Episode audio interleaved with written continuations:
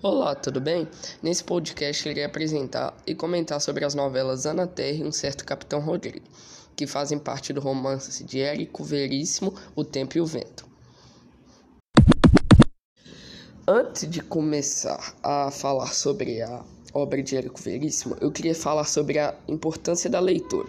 Ela é de suma importância, pois com ela, além de melhorarmos nosso vocabulário, ela nos deixa mais culto, nos apresenta novas visões a determinado assunto, aprendemos novas culturas, hábitos, lazeres, entre outros. Além disso, a leitura te deixa mais interessante como pessoa.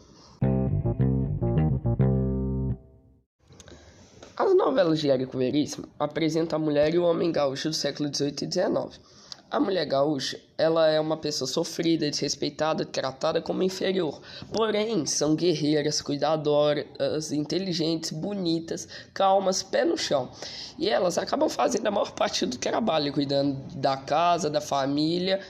Seu trabalho é muito exaustivo, só que elas nunca desistem.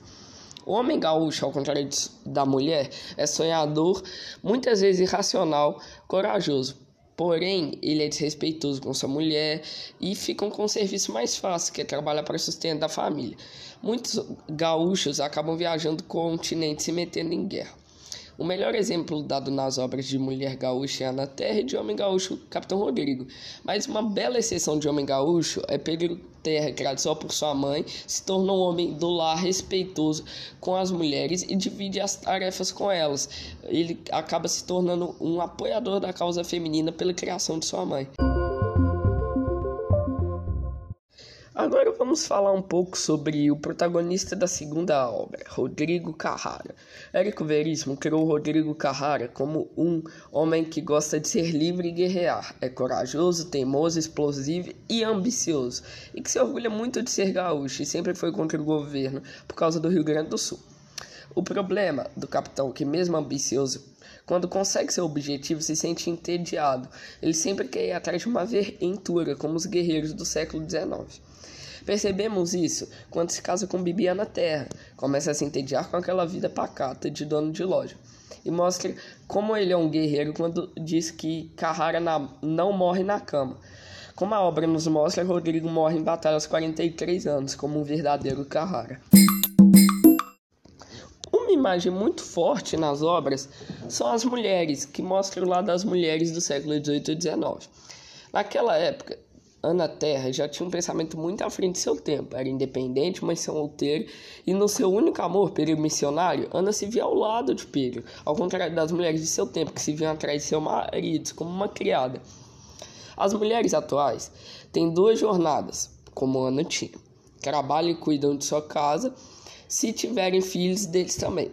Pois, ao contrário do século XVIII e XIX, algumas mulheres atualmente optam por não ter filhos isso mostra a evolução do movimento feminista e como não são mulheres, mas homens também participam. E cá entre nós, as mulheres são mais fortes e guerreiras que os homens desde os inícios dos Homo sapiens.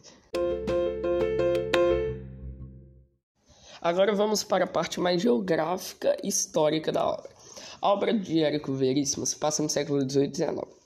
Na época de Ana Terra, eles moravam no continente, atual Rio Grande do Sul, e Portugal e Espanha estavam em guerra por terras na América. Assim, vários brasileiros enfrentam os argentinos, uruguaios, paraguaios, etc., que eram colônias espanholas. Eles são apresentados nas obras como os castelhanos. E como o Rio Grande do Sul fica na fronteira entre Brasil, Argentina e Uruguai, foi palco de várias batalhas. Na época de Bibiana Terra, a parte geográfica não muda muito, eles ainda estão no continente, porém vivendo em uma cidade fictícia, Santa Fé. Porém, o cenário histórico muda muito. O Brasil acaba de se tornar independente e a província Cisplatina, conquistada ainda na época do país colono, conquistada em 1817, se torna independente na Guerra da Cisplatina, se tornando Uruguai. O Rio Grande do Sul, por estar na fronteira, sempre teve sua cultura muito ligada aos povos espanhóis. Com a independência da cisplatina, movimentos separatistas começam a surgir, causando conflitos com o Império Brasileiro e causando várias guerras, que o Rodrigo Carrara vem a participar. E chegamos no nosso último tópico do podcast, infelizmente, que são os principais símbolos da obra.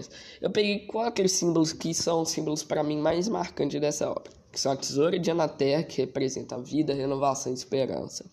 A adaga de Pereiro Missionário, lembrança do amor de Anaterra e de um homem à frente de seu tempo, que sempre apoiou sua mulher até a morte, que morreu para o pai de Anaterra. O vento, a relação que Ana estabeleceu entre o vento e as coisas importantes de sua vida, associando entre as noites de vento e noites do morto, e por fim a própria ligação do vento com a memória feminina. Esta memória, assolada pela natureza, é ao mesmo tempo o tormento, o consolo e a arma de defesa das mulheres contra a falta de sentido da existência. Essa relação de Ana entre o vento, ela veio passar para sua neta, Bibiana Terra, que tinha uma grande ligação. E agora um símbolo do Carrara, a paixão instintiva que parece com do mundo animal, que o capitão experimentava pela vida e seus prazeres, especialmente da cama e da mesa. Apesar disso, há em sua conduta um substrato ético que o leva, por exemplo, a lutar contra os tiranos e a respeitar muito sua mulher, Bibiana.